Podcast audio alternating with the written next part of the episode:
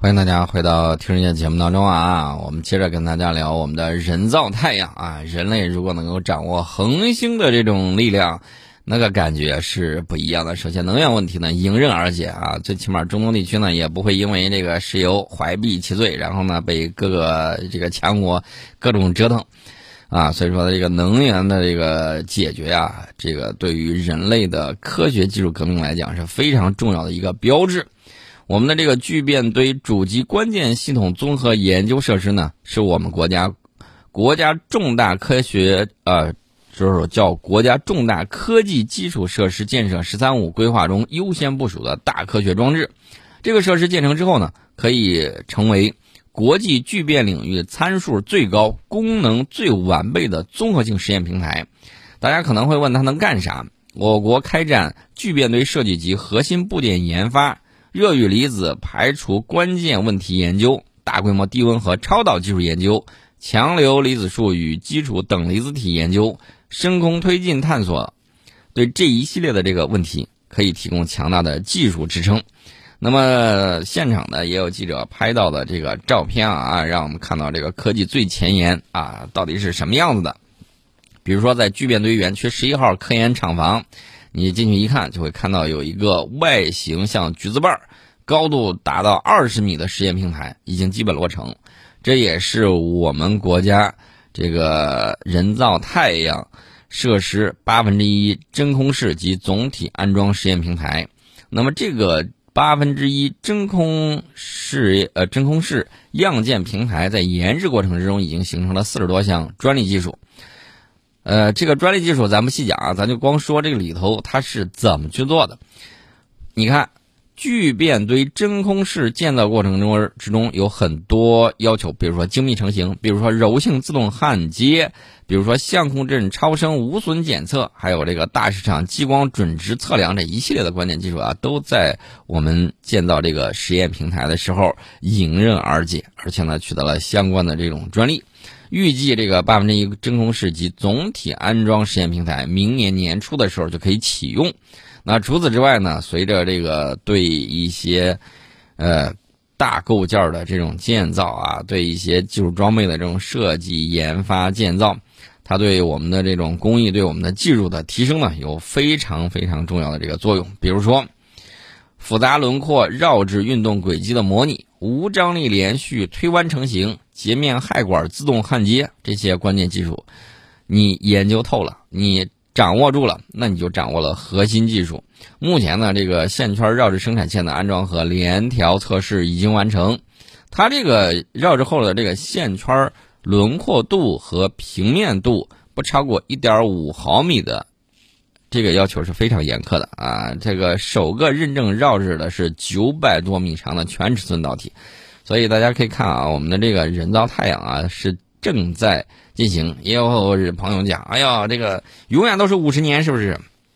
我觉得不是这个样子的啊，五十年、一万年太久，只争朝夕。现在今天我们每向前走的一步，都是通向未来的每一步啊，这是一个点。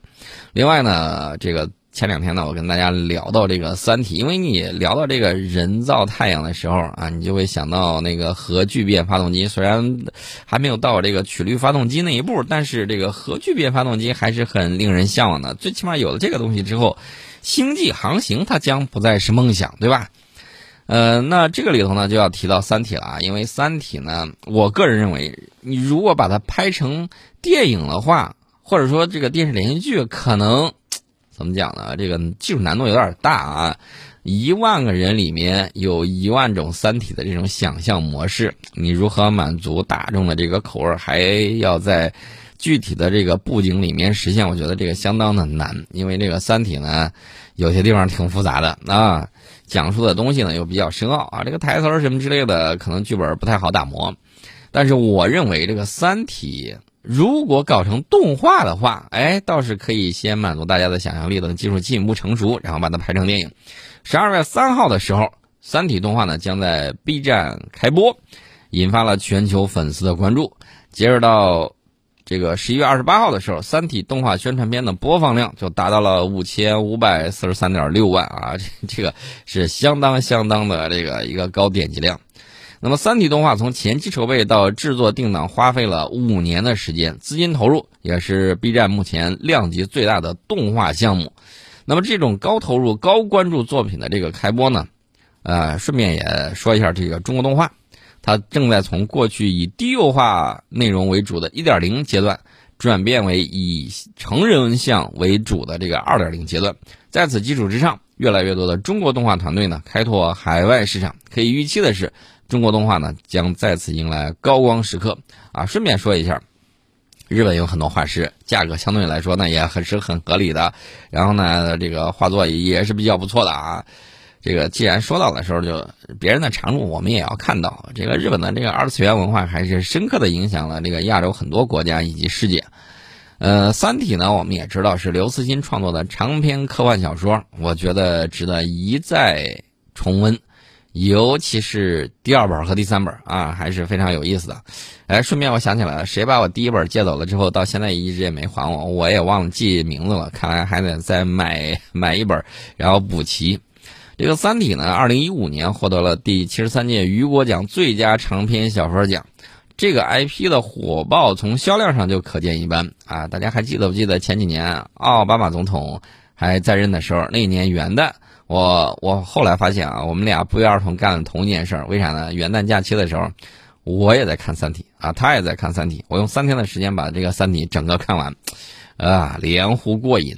这个海外市场我这么讲啊，《三体》销售量是突破了三百万册，这个《三体》小说在国内的销量累计突破了两千一百万册啊，当然了，还有各种各样的这个。盗版的那就数不胜数了，这也是当代文学海外销量最高的这个记录啊。此外呢，这个《三体》还入选了二零二一十大年度国家 IP。那么这个动画剧，我觉得大家当然很关注，我也非常的期待，因为就剩三天时间，到时候大家一块儿去看一看，这是一方面。另外一方面呢，我期待还有一个就是《流浪地球二》，《流浪地球二》呢，接下来也会要这个在。春节档的时候会上映，到时候呢，我们也期待，啊，这个疫情过去之后，我们能够在电影院里面欣赏一下这个《流浪地球二》。呃，另外呢，大家也看到了啊，《流浪地球》其实讲述了一个故事啊，什么故事呢？大家看这个地球派，对吧？还有什么派别呢？然后人家这种激烈的这种争锋。呃，有的人呢就觉得我们花费一百代地球人类的时光，然后呢去逃离太阳系，也你们咋就算出来了太阳的毁灭呢？对吧？那这个害闪时刻到来的时候呢，五千人最后的抵抗军，结果怎么样呢？结果都成了无声的雕塑。那一帮子在唱我们的太阳的那一波人，是什么结果？也是呆若木鸡。所以说呢，无数的流血牺牲，无数的这种抗争，关键问题就在于，在最关键的时刻，你是否能够再坚持住？啊，我觉得中华民族呢，经历了非常漫长的历史长河，今天、昨天、明天，我们依然会看到这样或那样，有一些人源于这个认识的不足，源于各种各样的这种情况。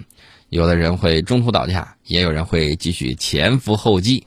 所以说呢，我相信我们在不断解决问题的过程之中，应该为我们自身、为人类文明贡献我们的这种力量。今天呢，我们贡献了国我们的这个空间站，然后呢，我们向世界推出了我们的 IP 啊，《三体》。将来呢，中华文明还会创造更加辉辉煌灿烂的这种文明。然后呢，和世界共同共享，然后呢，不断的去进取。大家不要忘了，我们错过了这个大航海时代，千万不要错过星辰大海的时代。这个时代呢，就在我们每个人脚下铺开。你是否能够目光长远？是否能够目光如炬，一眼看到历史的未来？然后呢，不断为之持续的努力，撸起袖子加油干。啊，这是时代赋予我们每一个人的这种选择。当然了，当下我们恢复经济，让城市不断焕发生机，让我们的这个城乡呢协调发展，这个是我们眼跟前、目下啊大多数人能够做到的这种事情。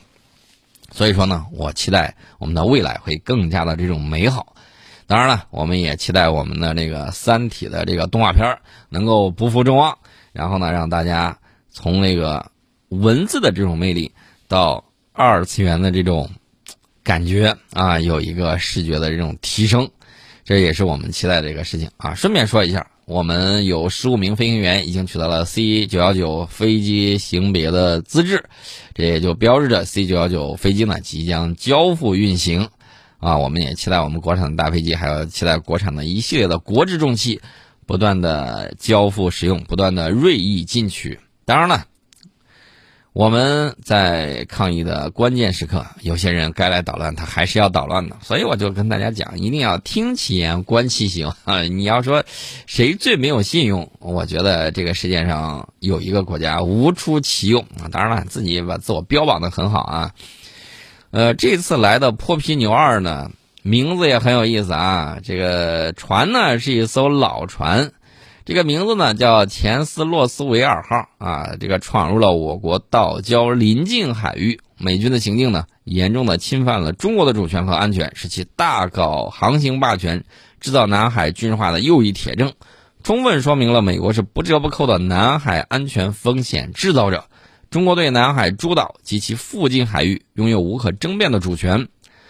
南部战区部队时刻保持高度戒备状态，坚决捍卫国家主权安全和南海地区和平稳定。那么美方呢，当然也有狡辩啊，这个我们呢就把他故意冲闯我岛礁临近海域航迹示意图以及南部战区官兵观察驱离。美国前斯洛维尔号的现场图都给展示了，发布出来啊。其中呢，美舰冲闯我岛礁临近海域轨迹示意图是解放军首次对外展示。这个前斯呃洛斯维尔号呢，为啥说是这个过气儿版的破皮牛二呢？因为呢，它属于提康德罗加级巡洋舰，这个服役时间呢已经长达三十多年，很快呢就要退役啊，不是今年就是明年。呃，今年概率不大，明年的这个可能性很高。为啥呢？因为这个提康多莱加级的巡洋舰呢，美国海军哭着喊着告诉国会老爷们啊，别再用了，实在是不行了，赶紧给我造新船嘛，来钱吧！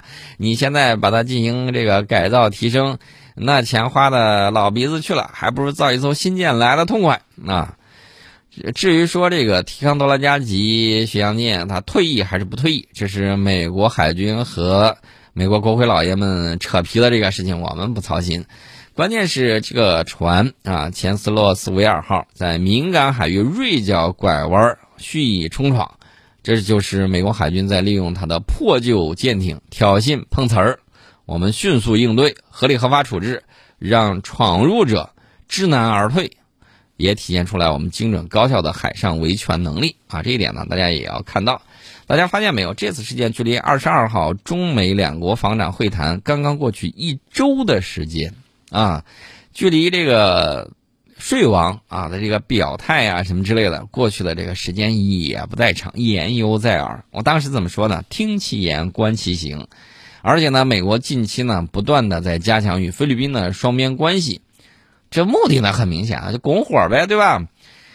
菲律宾军方人士呢日前透露说，美方向菲方提议，希望在菲律宾增设五处可供美军使用的军事站点。然后，美国副总统哈里斯呢日前也访问菲律宾，引发了外界的广泛关注。然后，这个哈里斯呢还登上了菲律宾的巴拉望岛，这个岛紧挨着中国南沙群岛。这个哈里斯呢也成为到访那里最高级别的美国官员。然后呢，美国国务院。这个最近呢，还就南海问题发表这个强硬言论啊，如何如何云云。他在这个地方不断的制造事端，是做给本地区同盟国家看的，希望能够让这些国家呢跟随美国，啊，搭上美国的战车，共同遏制中国的发展。但问题是，嗯，很多东盟国家的朋友呢，跟看猴戏一样，哟，大哥又来耍猴了啊！你自己就是赤裸裸的猴子呀！你自己跑过来了。你知道南海是什么地方吗？南海按照这个神话故事啊，那是什么地方？大家也都清楚，对吧？你跑到人家的这个道场里面来撒野，泼猴，你是想被这个杨枝玉净瓶给收了，还是打算被这个杨柳叶点化一把呀？这个我们就不清楚了。那么我们的这个海域航迹图呢，精准高效，让闯入者知难而退。另外一方面，大家也要看到啊，这个是什么问题呢？就是我们对它的这个监控是非常非常准确的。我们海空兵力进行跟踪监视，并且予以警告驱离等等。你听着好像轻描淡写一句话，实际上我告诉大家，剑拔弩张。美国在那儿加强与菲律宾的双边关系，当然了，葫芦里头卖的不是什么好药，醉翁之意不在酒啊，对吧？项庄舞剑当然是意在沛公了。那接下来的这个美国呢，我想看你到底准备给人家多少钱。按照菲律宾国防部十一月十五号的这个消息，美国和菲律宾加强这个防务合作。具体措施就是在二零二三年前，美国斥资六千六百五十万美元修建和完善菲律宾的三处军事基地。六千六百五十万美元啊，这个钱怎么说呢？对于我个人而言，挺多的。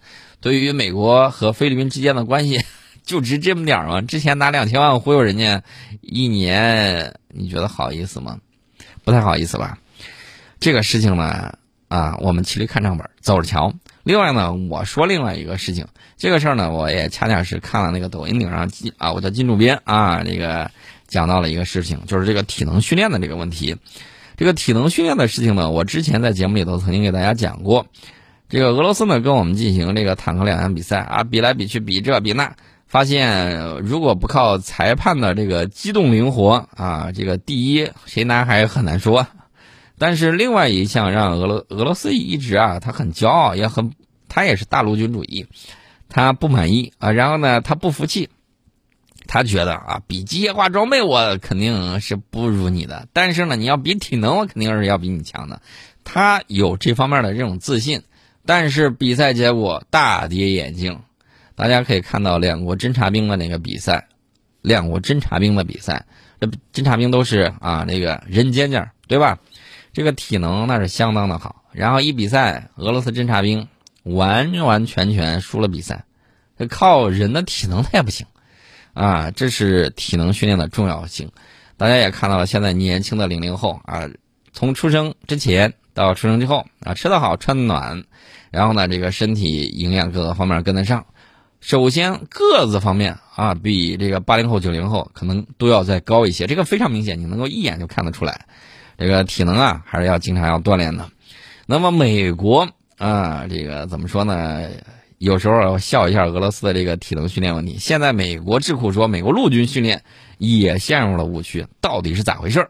我们先进一下广告，欢迎大家回到听世界节目当中。我们接着跟大家聊啊，大家也都看到了，有的时候呢，朋友在锻炼的时候会说：“哟，我这个一天我劳动了啊，都不需要锻炼啊。”这种思想思维误区啊，恰恰是非常严重的认识误区。美国有一些这个军官呢，就认为拿战术训练来代替体能训练不就得了吗？战术训练确确实实可以使士兵身体得到局部的锻炼。你比如说，携带这个装备行军可以增加肌肉的耐力，但是这些锻炼呢并不全面。那么战场之上需要的速度和力量以及反应协调、心肺能力是无法完全通过战术训练获得的。所以说呢，这个体能训练呢是非常的重要。这个文章呢是谁写的呢？美国西点军校现代战争研究所写的这么一篇文章。然后呢，就讲到了美国陆军在训练过程之中存在了不少问题，有部分军官呢重战术训练轻体能训练，安排训练的时候常常厚此薄彼，致使美国陆军士兵面临越来越严重的体能危机。然后呢，他就讲到了这个美国陆军部分指挥官存在着思想认识误区，他觉得有限的这个训练时间呢，应该尽可能多的安排战术训练，比如说玩个 CQB 啊，打个配合啊什么之类。哪怕是牺牲体能训练时间也不为过。然后呢，这个文章就统计了大部分士兵每年花费三到四个月时间进行战术训练，期间呢并不安排持续性的体能训练。这种忽冷忽热的体能训练模式会给士兵体能带来跷跷板式的后果。文章认为，野战训练不应该打断原有的体能训练安排。但是不少指挥官并未认识到体能训练的重要性，会找各种借口啊，压缩体能训练时间，减少训练内容，破坏了士兵体能储备的持续性。在这里头呢，我觉得当年我们也是深受其害啊。讲什么呢？比如说。呃，体育老师的课总是被其他老师给占用啊！这个大家在过去的时候也有相应的这个了解。磨刀不误砍柴工啊，身体是革命的本钱，这个很重要。那么，这个美国部分陆军指挥官他存在的认识误区都有哪些呢？除了刚才我们提到那个之外，还有就是野战训练场上没有时间来练体能。部分指挥官认为，体能训练不仅会挤占战术训练时间。还会分散士兵注意力。这文章则认为呢，不练体能专练战术是一种事倍功半的做法，体能不足可能会带来更多的训练伤，进而影响战术训练效果啊！磨刀不误砍柴工啊，你体能一定要先练好了之后再去练战术，可能会更加得心应手。另外呢，就是这个缺乏体能训练条件，战术训练场上没有足够的体能训练器材，这是客观存在的事实。但是以缺少训练条件为借口减少体能训练的指挥官，往往不具备制定和执行体能训练计划的能力。实际上，即便上了战场，指挥官也能够通过就地取材、合理安排以及创造性思考，让士兵接受足够体能训练。我们看现在留下来的宝贵的八路军士兵训练的这个影像，大家可以看到啊，因漏就捡，包括一些木头啊、石锁啊等等，因漏就捡进行体能训练。大家在《红星照耀中国》这个书里面呢，也会看到，比如说彭德怀元帅啊，当年呢就特别喜欢什么呢？爬山啊，然后呢，经常碰到一座山，和这个战士们呢一起爬山，身先士卒啊，看谁最先爬上山头，目标呢进行冲锋，然后在山地的这种训练之中呢，寓教于乐，然后鬼子呢爬山就不如我们灵活轻便啊，经常在这个大山里面呢被。玩的滴溜溜转啊，这种情况也是大家可以看到的。那么除此之外呢，还有什么呢？就是刚才我们讲的战术训练来代替体能训练，这个是一个大误区啊。对于我们平时锻炼而言，你这个不能说是我靠劳动来代替体能训练。当然了，美军还有指挥官认为呢，临时抱佛脚啊，体能呢突击训练就可以达到标准。这种做法也许可以帮助士兵通过体能考核，但是无法让他们的身体呢做好上战场的这个准备。战场对士兵的体能要求极高，临时积攒的体能储备很快会因为缺乏这个持之以恒的锻炼而消耗一空。大家读了这篇文章啊，我给大家读了这篇文章，大家感觉是什么？第一，我的感觉啊，就是美国最起码现在还有纠错的能力，这是一方面。而且呢，他看到这个问题的时候呢，能够看到问题，这就说明还有解决问题的这种能力。另外一方面呢，这个居安思危啊，美国西点军校的这个文章啊，能够体现出来美军这个居安思危的这个一贯的这种表现还是有的。这两点呢，大家一定要注意啊。战略上可以藐视对手啊，这个战术上一定要高度重视。科学的训练，然后呢，减少这个训练损伤。我们也知道，这个台下这个十年功，台上一分钟。大家也知道，平时多流汗，战时少流血。这个体能训练呢，我们现在这个体能训练，哎呀，不好意思，我们要说这个世界第二，没有人敢说世界第一吧。大概就是这么样一个水平，但是呢，我们一定要戒骄戒躁啊！平时我们也可以锻炼好啊。这两天这个世界杯，大家也是有一些朋友啊熬夜，我也看到了，还是提醒大家，呃，一定要调节好身心，娱乐健康两不误啊！一定要合理安排好作息时间。顺便再给美国说句话。中方代表在联合国安理会就叙利亚局势举行公开会的时候，专门提了一个事儿，希望你们能够听到，就是叙利亚主权和领土完整必须得到维护。呃，这是中国常驻联合国副代表耿爽专门给你们强调了一下，呼吁土耳其和以色列立即停止跨境袭击，避免采取任何可能导致局势升级的行动，坚持通过对话协商。解决有关问题，外国军队在叙利亚境内的非法驻扎也必须结束。说谁呢？我相信谁自己心里都非常的明白啊！这个还是要给你讲清楚的。我们今天呢，先给大家聊到这里。